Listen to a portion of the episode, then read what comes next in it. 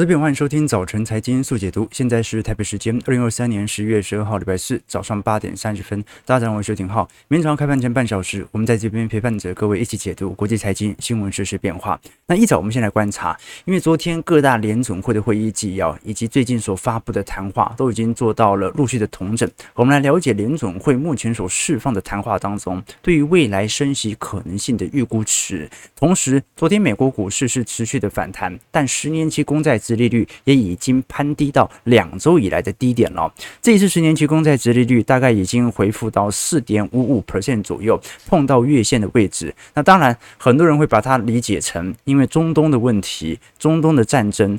中东的战火导致市场避险情绪浓烈，所形成对于经济的不确定性。我反倒会觉得，不用把市场上的所有讯息啊，都硬是把中东危机来挂钩。为什么？因为你一样可以把它理解成通膨再起的可能性吧。只要原油一减产，通膨上去，那它就要再升息，那十年期公债殖利率反而就往上走了嘛。所以这件事情呢、它一方面可能对经济造成伤害。使得降息预期开始发酵，或者升息预期开始减弱，但一方面，它也有可能使得联准会被迫采取更高强度的升息态势啊。事实上，我们可以了解的一件事情是啊，过往我们根据美国过去七十年以来的风险事件冲击统计啊，在未来一个月以后啊。整体收涨几率的确比较低，也就是风险事件爆发之后，外部性冲击让美国股市收涨的几率仅仅只有四成二。可是，在三个月以后就来到六成三，那十二个月以后啊，就完全取决于当前的景气周期的位阶。所以，风险事件我觉得不用特别去关注对于股市的方向，我们真正要了解的是获利层面到底有没有归来。只要获利有上去，即便经济看似有战乱、有外部性的冲供给啊。它股价涨都是合理的，它的获利不好，而且前景也不好，那它怎么涨啊？即便总经环境再好，看起来都可能只是一个落后指标，都是不合理的。获利的动能是影响股价能否显著攀升的主要因素啊。好，那我们看到联总会昨天九月份的会议纪要就特别显示了，大多数联总会的决策者都认为再次升息基本上是适当的。有些人认为可能没有必要进一步升息啊，但到目前为止啊，都提到了对于通膨长期化是否会形成严重问题的担忧。所以呢，也就是说，市场如果让联总会选择的话啊，目前来看是优先压制通膨，再来。考虑经济衰退的问题，这蛮符合我们过去对于行情的定调哦。那为什么会这么说呢？因为能源价格的上涨，在过去两个月已经很明显，对于。生产者物价指数 PPI 有所带动，那我们真正观察的是它会不会影响到核心 PPI 的变化？我们观察一下美国劳工部昨天所公布的九月份生产物价指数，这一次增速是明显超乎预期的，来到三点二二二点二 percent。那本来市场的预估值只有一点六 percent 啊，同比年增率来看的话，已经开始拐头上弯了，所以 PPI 的低点。绝对低点，在今年应该也已经看到了。我们反而要观察哦，这一波上行趋势预估会维持到明年一季度。那明年一季度会不会再度因为基期效果进入到下行区间？那同时间我们也观察到，即便你把波动度比较大的食品和能源价格给剔除之后，九月份的核心 PPI 年增率也有二点七 percent，这也比市场预估的二点三 percent 还要来得高。如果是以月环比来看的话，增长幅度就有点快了。过去月环比大概都是零点三左右的增长啊，这个还是要区分一下。同比哦。稍微高，稍微低，其实还好。为什么？因为去年基期也有高也有低的时候，所以有时候去年基期某个月份比较低啊，今年同比跳起来就比较高。那你真正那种市场的情绪心理感受，通常是用月环比来看，就这个月的物价有没有比上个月明显跑得更快一点？这个时候大家的心理通膨情绪传染力度才会够快嘛。那现在来看。市场的预估本来只有零点三，结果这一次月环比是零点五 percent，所以反倒要观察一下，因为如果你仔细观察细项。很明显，让生产者的成本有显著推动的，主要是九月份的最终能源价格增长了三点三 percent，那汽油价格是涨最凶的，有五点四 percent。九月份以来的国际油价涨幅是特别明显的，我们都很清楚。其实从期货价格，油价从低点已经涨了三成了，现在汽油价格指数才涨了五点四 percent。好，这说明它可能还是会陆续传导到未来几个月的实质汽油水平。好，那这一次联总会在发表。会议纪要当中，其实就特别提到这一点了，就通膨在短期内，呃，能源价格看起来不会对于核心 CPI 有太大的冲击，但是不代表不会出现，它可能只是落后反应。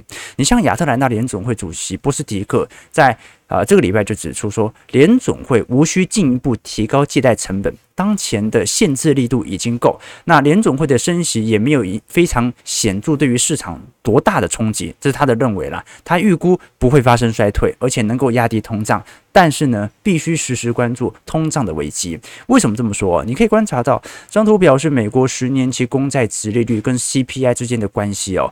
我们讲十年期公债殖利率，讲的是全球的货币地锚单位也就是说，呃，我们通常在资产地价模型啊 （CAPM 模型）当中哦，啊，会有一个无风险利率。这个无风险利率就是美国的十年期公债殖利率。那前阵子曾经攀高到四点八 percent 嘛。也就是说，如果你投资一档股票，投资一档风险属性比较高的资产，你如果你的报酬连四点八 percent 都不到，那你干脆就买国债好了啊！而且就是持有到期嘛，四点八就是完全锁利了。那如果你是持有到期四点八 percent 的话，那就说明的，如果你未来常年你都认为。你每年没办法达到四点八 percent 的报酬，你干脆就买国债，所以它是一个地锚单位。而现在你把国债的四点八 percent 减掉，在九月份、八月份的 CPI 三点七 percent，得出来的就是实质利率，也就是你买国债真的能够跑赢通膨，让你的资产增值多少的利率？美国目前是属于正值的情况哦。好，那上事实上各国已经开始陆续转正了。那有些国家呃这个负比较多啊，比如说像土耳其，那就是货币比。贬值虽然适度的带动了经济增长，但是 CPI 跑得更快嘛，好，那就等同于它的货币宽松政策基本上没有太大的效果。那美国的部分它已经转正，就代表着你把钱放到美国的银行，你把钱放在美国十年期公债，都能够跑赢通膨。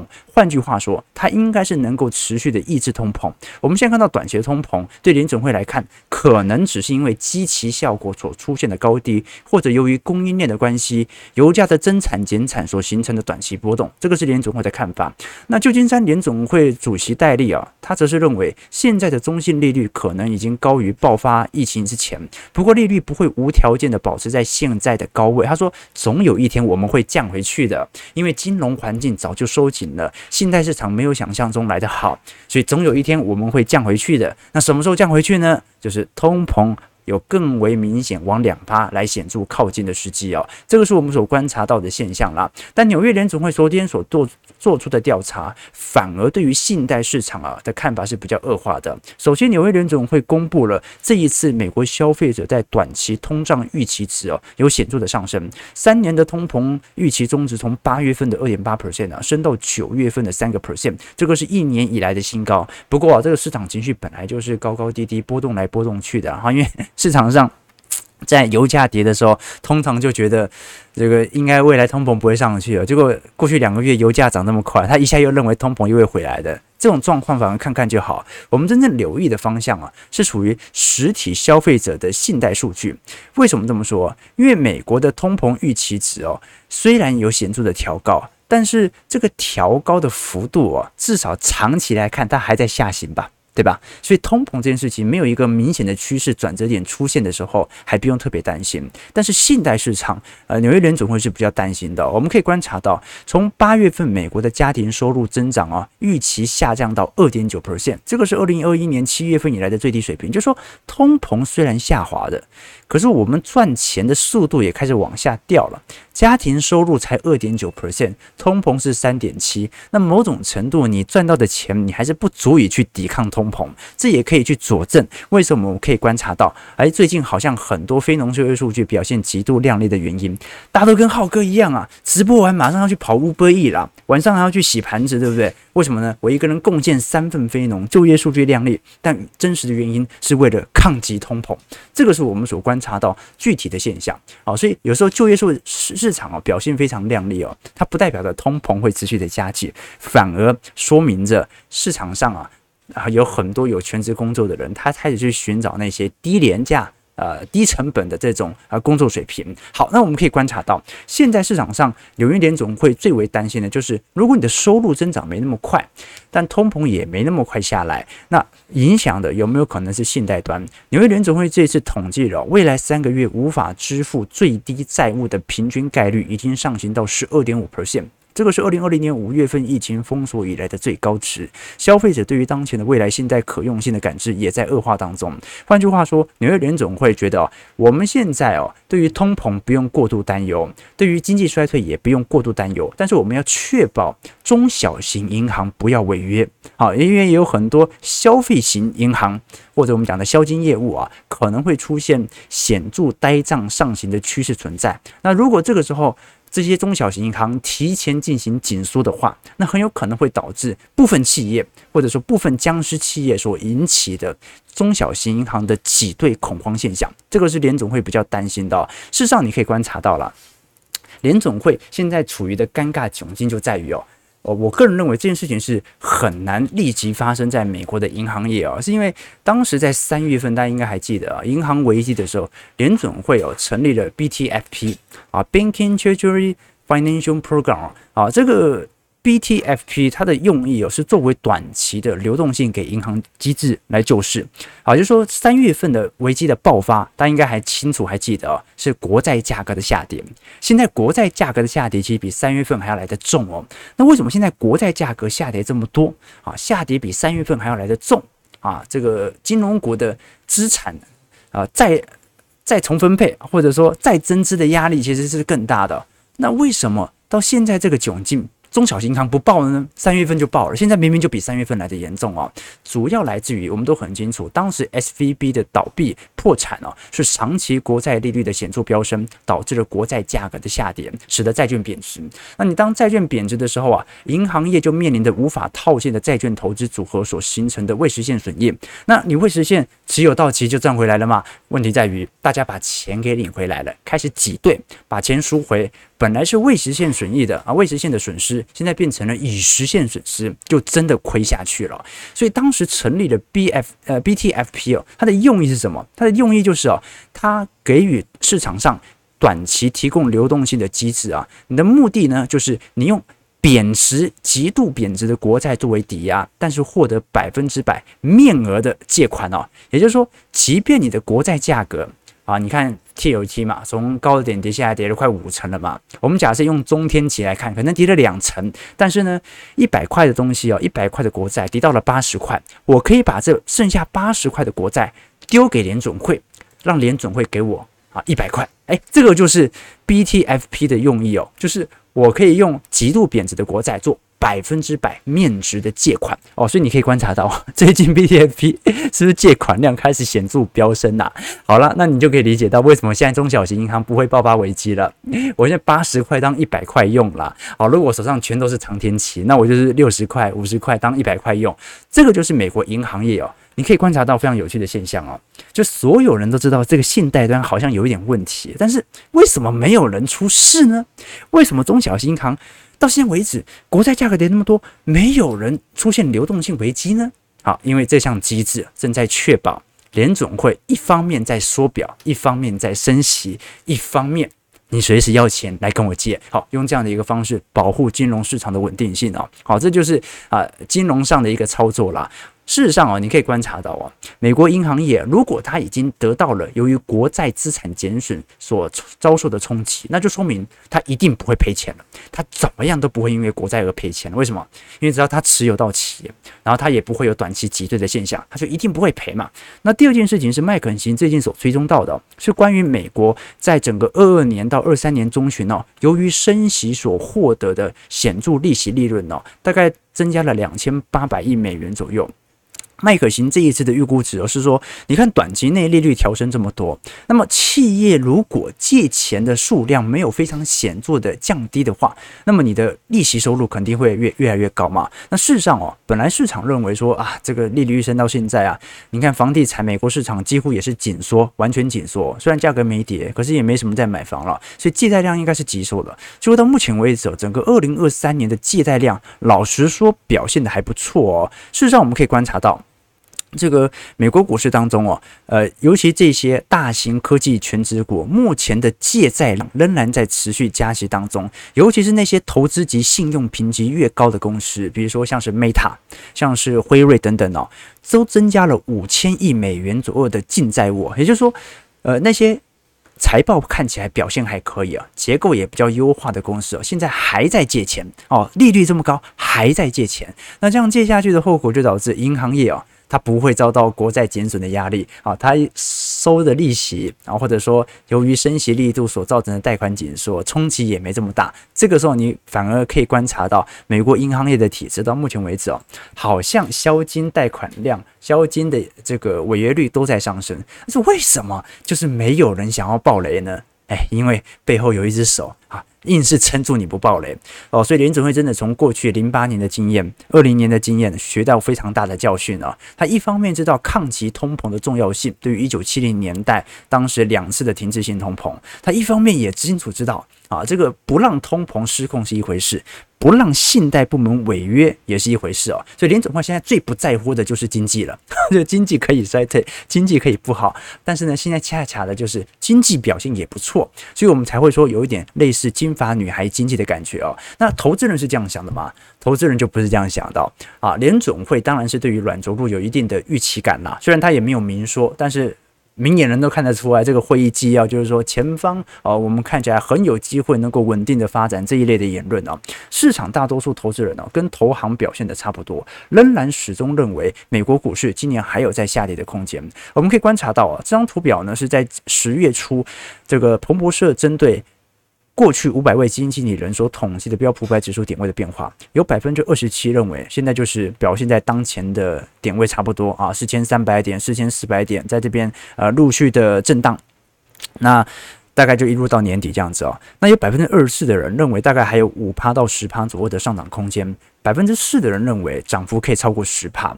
但是你可以观察到，有百分之三十七的人认为还会下跌五趴到十趴，百分之八的人认为还会再跌幅超过十趴。那整个呃柱状体来看哦，它其实我们仔细观察，其实有一点右偏的现象啊，有一点右偏。那这个右偏的现象，它意含的就是说，多数人认为。不会大跌，但是再多跌一点点是正常的。那这个预估值就蛮符合过去投行的想象空间了。我们可以观察到，在过去一段时间，投行的预估值哦是针对标普五百指数，如果给予比较中性的本益比十七倍哦。配上今年的 EPS 二百二十四到二百二十五块，大概三千九百点就有这个可，就应该讲三千九百点到四千五百点之间，它是一个正常的估值。为什么呢？因为呃，你如果 EPS 没有大幅削减啊，通常本益比大家也会给你。不会那么低嘛，大概就十七倍到二十二倍，所以最高是四千五，最低是三千九，它是一个正常的状态。但是如果是属于软着陆，也就是经济的确有一点增长趋弱的状态底下的话，就会跌到三千四百点。硬着陆就要给予你更低的本益比，十五倍的话就跌到三千点了。那现在的问题就在于哦。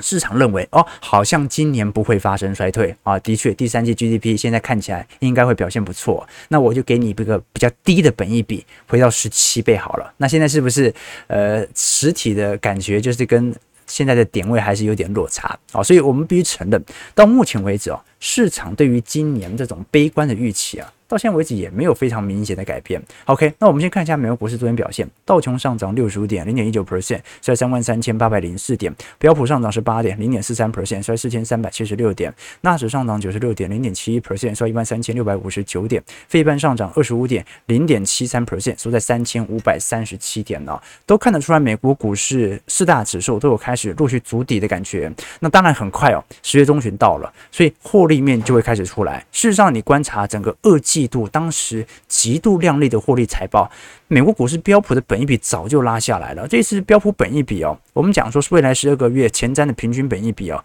呃，本来在呃十九到二十倍左右，这一次已经几乎是回到十七倍的水平了哦。你说股价这两个月也没涨多少了，都在回调嘛？那为什么本益比还会下来？照理来讲哦，这个呃股对对，应该这样讲，股价。回调幅度也没有多大，但为什么本一笔下滑幅度都是一倍、两倍的速度开始往下掉？原因很简单嘛，那获利也在往上跑啊，所以你可以观察到，呃，市场上的这个预期的落差，它基本上就决定了你 对于当前预期的想象，就是你本一笔给它稍微高一点点哦，你就会认为说，哎，现在可能就是呃是一个蛮属于高估值的情况。你本一比给它低一点点啊，你会突然觉得觉得，哎，这好像现在的价位也蛮合理的嘛。所以事实上哦，股价的高低哦，它完全取决于市场对于前瞻利率，或者说对于全前瞻的 EPS 预估值的变化。那我们过去已经追踪过好几次对于 EPS 的预估值了，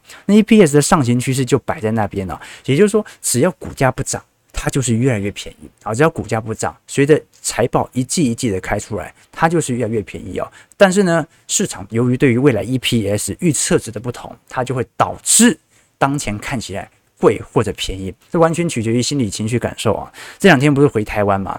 因为伦敦食物实在是太恐怖，然后这两天回台湾之后，我就大吃特吃，就这两天去一家比较很算平价的酒楼。就是那种餐餐厅啊，那种大圆桌吃饭，隔壁桌我就看到有一个妈妈独自带着一个小小小宝小宝宝那种婴儿，可能可能就一两岁吧，啊，然后在吃饭啊。那我是后到的，那我的菜呢，其实已经上了两三样了，他的菜都还没上。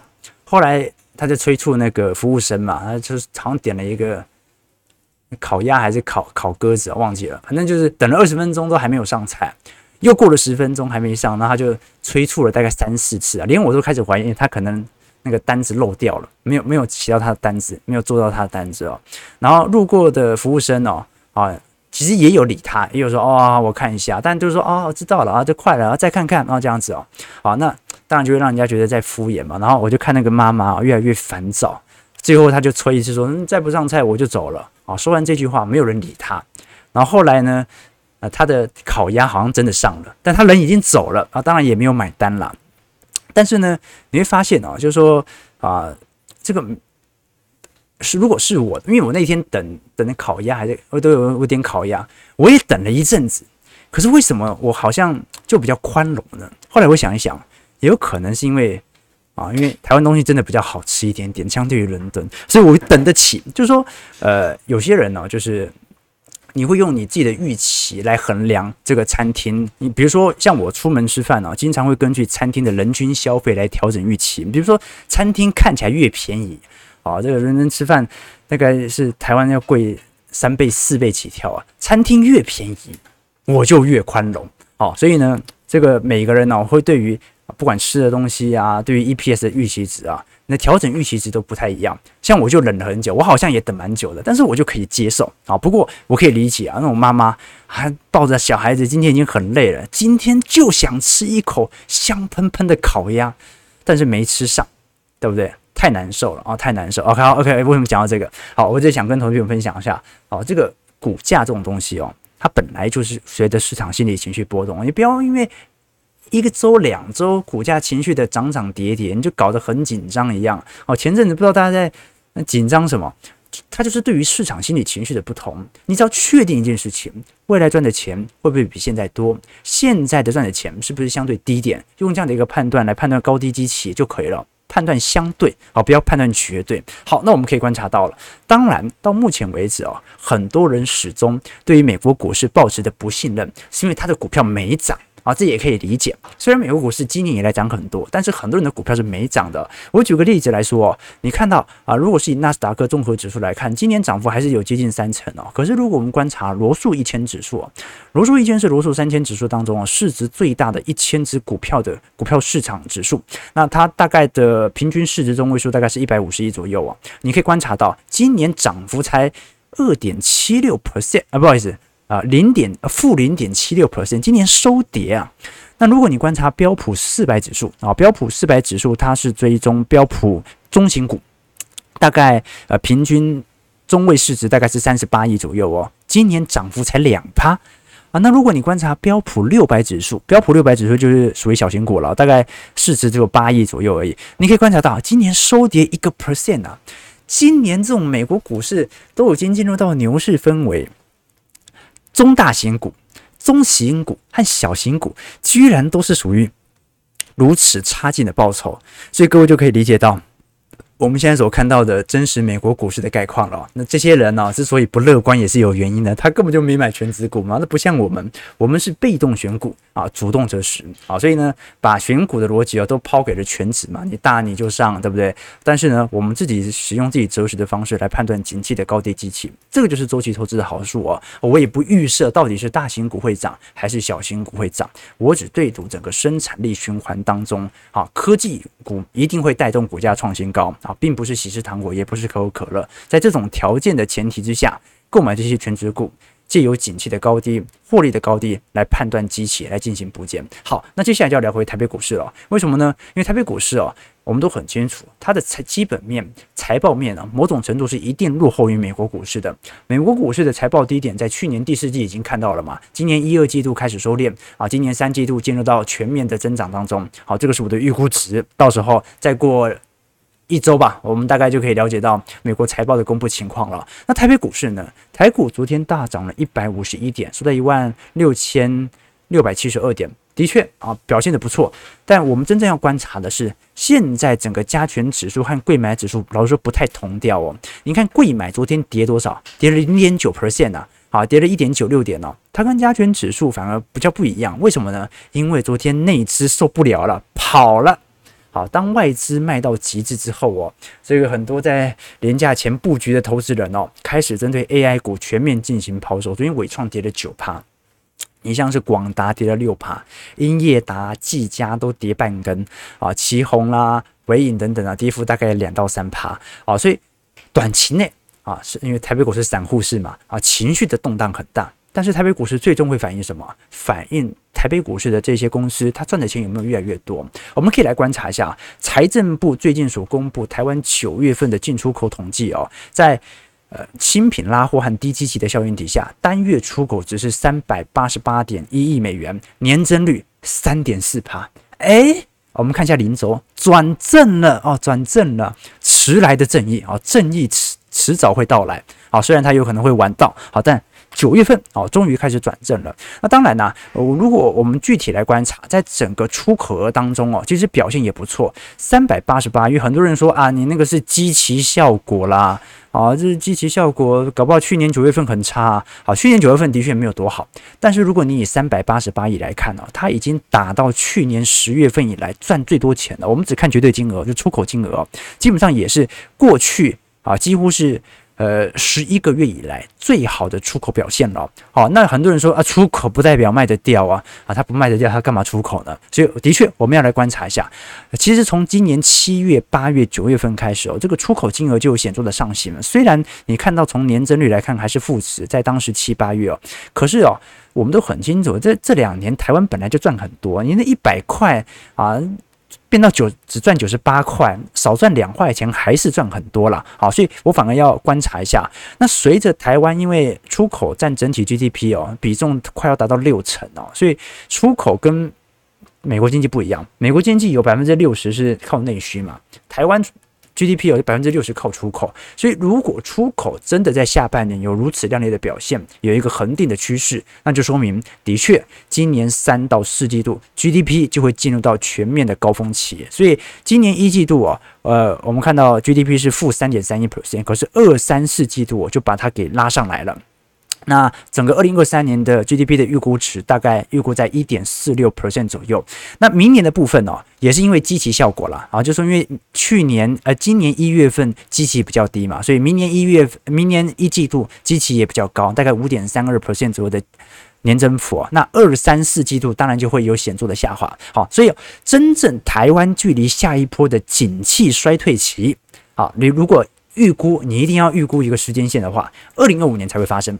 好，明年不会进入经济衰退。好，按照目前互利的上行趋势啊，明年顶多就是成长，由于年增率积极效果开始趋缓。好，但是呢，明年不会进入经济衰退，而事实上现在就处于整个 GDP 的显著拉风拉拉升值哦。那当然了，并不是所有出口名单都特别亮眼。你看这一次九月份的出口值哦，三百八十八亿当中哦，其实只有一项啊与去年同季的比较有非常亮丽的表现，那就是我们观察到的资通与视听产品哦，好，这一次呃去相对于去年同季度哦，三季度来看哦，增长了百分之五十二了啊，五九月份的话是增长了百分之五十九哦，所以可以观察到了 AI 真的部分把台湾的出口先给带上去了，这一波你看到已经连续三个月资通和视听产品的表现是极度亮丽的，现在我们必须承认呐，台湾出口它分为两个要件啊，一个就电子。零组件啊，我们讲积体电路啦、PCB 啦、二极体啦、啊电池啦、电容器等等哦。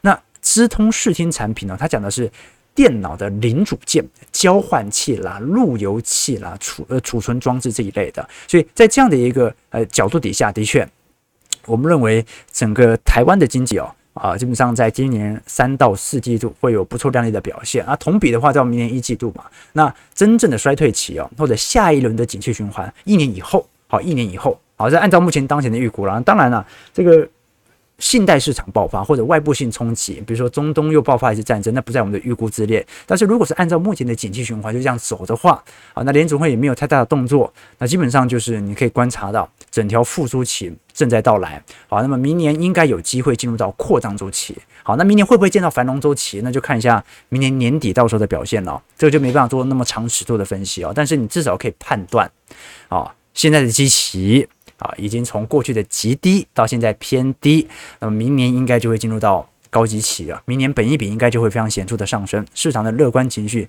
应该就不会像今年这么悲观了吧？好，今年是从年初悲观到现在，股价就涨到现在嘛。OK，我们看一下网友的几个提问啊。浩哥剪头毛了，好短。好，对对对对对，伦敦都没有剪啊。啊，对，毛毛不能太长了，啊，但也不能全部剃光啊，不然会丧失保护作用。啊，我说头发啊，对对对对，啊，要不然呢？对对，OK，啊，感谢浩哥和小编的知识分享哦，啊，每天听听了两年了，让我们越来越好啊，谢谢谢谢支持啊。其实我一直跟投资朋友分享说，呃，我们某种程度哦，都是双方利益的交换，一步一步的成长到现在哦。这世界上没有单纯的好朋友了，就算是好朋友，它也是一种情感利益的共鸣交换。我最近才在飞机上读了一本书哦。是我看很多电子书都在，呃，做做做做做影片啊，然后导读的，我觉得蛮有趣的，我就啊、买了一本电子书回家看，这样子叫叫《狼道》啊，不知道大家有没有看过？他讲了就一个事情，就讲狗是怎么进入到人类世界的。啊，那本书里面就有提到说，狗呢，它主要是来自于中亚的灰狼，就灰狼啊，和现在所有狗的那些呃立腺体啊、DNA 啊，差异只有百分之。零点零几这样子哦，那科学家发现呢，大概是在十三万年前吧，就有一部分的灰狼体内产生了基因突变。那这个基因突变呢，呃，它产生两个后果。第一个就是灰狼的整个颅骨变小了，脸颊变宽。第二点是在性格上啊，它变得更加温驯，而且喜欢社交，而且胆子还变小了。那我们都知道狗有一个特别的地方哦，就是它的意图分享，这让它非常适合担任。家养的动物哦，你知道狼在打猎的时候啊，通常都会有非常明确细致啊，有侦查的啦，有埋伏的啦，有负责突击的啦。好，那啊这些复杂的意图呢，它可以通过嚎叫啦，然后准确的传达给狼头啦或者各个成员嘛。那这个狗呢，为什么就会变成人类的好帮手呢？它有一个比较主流的观点，就是哦，这狗跟狼的最大的区别在于哦，就是人类哦，之所以跟这些狗。熟悉起来是因为有一次人类在打猎的时候啊，它可以人类也是互相帮忙嘛啊，要要去去捕这野马啊，捕鹿啊，那本能性的对于这个猫科动物和犬科动物的警戒性更强。那狗一来啊，这些动物闻到气味就跑了。相反呢，它对于人的警惕性就比较弱，所以通常都是人类吃到肉。但是人吃到肉以后啊，我发现有一些身体比较弱的狼，它在狼群地位比较低。啊，那打完仗之后啊，那些狼分不到肉吃怎么办呢？他就厚着脸皮跑来洞穴。那人类呢，发现呢，啊，这个反正多几块肉嘛，不吃也没有冰箱，还浪费啊，就给他吃一点点哦。某种程度啦，它就变成了一种呃共生的关系哦。好，那最后呢，这些呃侵略性比较低一点的狼啊，然后他就开始在自己家附近开始住下来，然后就跟着人类一起打猎哦。反正就是这样子演化了十几年之后啊，养着养着啊，啊这个。有些狼当然就是后来，有些狗当然狼性大发，帮主人咬咬伤，然后又回到狼群去了。但是留下来的最后呢，你会发现呢，因为人类不断的喂食它，啊，那个体量也不断的增大。最终呢，你会发现哦，狗作为人类最好的朋友，其实都是双方互相利益的交换哦。狗呢啊，它付出了一点自己驯化的能力啊，人类呢给出了自己的一点肉分享给他，所以他们是这样子交到朋友的。所以啊，反正这本书的有一个结论嘛，就是不是人类选择了狗，狗在当年一样选择了人类。好，对对对，OK，这不是我选择了小编，小编当时也选择了我，所以我们今天直播一路到现在，对不对？我不是说小编是狗啦，我是说大多数的协作环境本来就是双方利益的交换哦。大家来听我们直播，某种程度是希望拿走一些东西哦。那我啊，我我就希望有流量嘛，啊，网红嘛，对不对？OK，这就是一种双方利益的交换哦。就希望大家能够在我们的协作环境当中哦，都能够学习到各式各样的知识哦。那当然也我们是客观的数据，但都是主观的观点嘛。你有不认同的，当然都会欢迎各位可以理性讨论。OK，好的，我也不是说我是狗。好的，算了，为什么举这个例子好像有点怪啊？没事，好，最终最终，我们看一下整个亚洲市场的变化。为什么这样讲？因为亚洲新兴市场哦，你虽然看到台北股市哦最近开始上涨，但也就这两天而已哦。事实上，整个亚洲新兴市场。你观察实体的总体资金流出速度啊，早在今年八九月份流出速度就在加快，所以台币在过去两个月的显著暴贬哦，它就来自于外资进行全面亚洲系统单的赎回。我们观察到全球的新兴市场指数，相对于标普五百指数啊，几乎也创下了二零一零年以来的新低。当时整个新市场指数相对于标普五百指数大概是零点九九倍左右啊，现在一路下滑到零点二倍了。那其中一个主要原因来自于。过去大幅调升对于大中华市场，尤其是中国市场的权重，但是中国市场指数表现相对没这么亮丽，导致市场上对于中国市场的抛售情形开始显著的明显有卖压。那就因为时间因素，我没办法来做更多的探讨，但是我们至少可以观察到啊，在最近两三年之间呢，本来一直持续看多中国的投资家，其实到目前为止都在大幅减少在中国公司股票上的持仓。这很明显，在过去最为看好中国市场的是达里欧嘛，但是达里欧的桥水哦，现在旗下基金在今年二季度啊，已经减少了三分之一中国公司股票的持仓。那另外一个呢，呃，我们看到的是呃喜马拉雅资本啊，那喜马拉雅资本啊，基本上。现在预估是在去年哦，就已经把大部分的钱都给套利了。那更不用讲，巴菲特也针对比亚迪做了非常显著的资金的释出。你可以观察到，同样是新兴市场，但是中国股市跟印度股市在二零二一年以来的表现是截然不同的。MSCI 中国 ETF 啊，今呃从二零二一年年初到现在，跌幅是四成一。印度股市涨了三成三，中间两个明明都是很明显的新兴市场经济体啊，绩效居然差了七成，而且两国也没有非常明显在经济体制上新兴市场当中体质动能的不同，但是呢，你可以观察到这个绩效差异是蛮多的。OK，这个有机会我们再聊一下中国市场的表现。我们今天就稍微带一下大家比较关注的几个数据啊，第一个就是通膨风险基本上是大过于经济风险的。第二件事情是出口开始好转，出口的好转呢，只要股价不涨，它的基期就会越来越低。那第三点呢，整个出口的好转，它也不可能一辈子就一路向上，它一样会迎来下一轮的景气循环周期。过去我们的库存循环是三到四年，但是这两年呢，你会发现这个尺度越来越短，有时候会缩到两到三年，甚至一到两年，早一点把它跑完也有可能发生。所以我们现在要观察的方向就是哦，那最后这一波的扩张周期。它会是在联总会高强度紧缩的状态底下完成的吗？还是说这一波扩张周期它走得多久？它取决于联总会的预防性降息给你维持多久呢？好，给你降个一码，降个半码，有没有用这样的一个方式呢？好了，感谢各位今天参与。如果喜欢我们节目，记得帮我们订阅、按赞、加分享。我们就明天早上八点半早晨财经速解读再讲解。祝各位投资朋友开盘顺利，操盘愉快。